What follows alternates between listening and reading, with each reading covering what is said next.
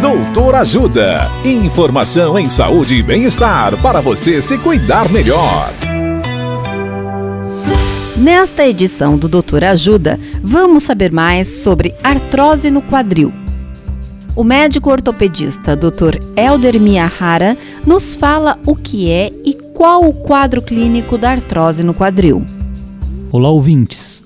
A artrose ou osteoartrite é um tipo de doença degenerativa que se caracteriza pelo desgaste da cartilagem e dos ossos envolvidos nessa articulação. Grande parte das articulações do corpo podem sofrer um problema como esse, e cada uma delas tem um quadro clínico específico. No caso do quadril, é mais comum em pessoas acima de 60 ou 65 anos, o que não significa que uma pessoa mais jovem não possa ter.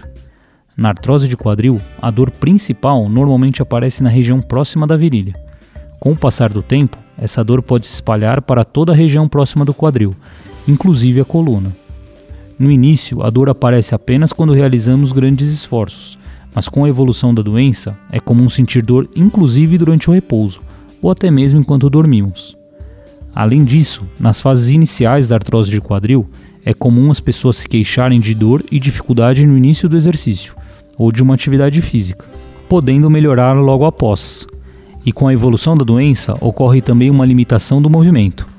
Caso tenha dúvidas, procure um ortopedista de quadril. Dicas de saúde sobre os mais variados temas estão disponíveis no canal Doutor Ajuda no YouTube. Se inscreva e ative as notificações.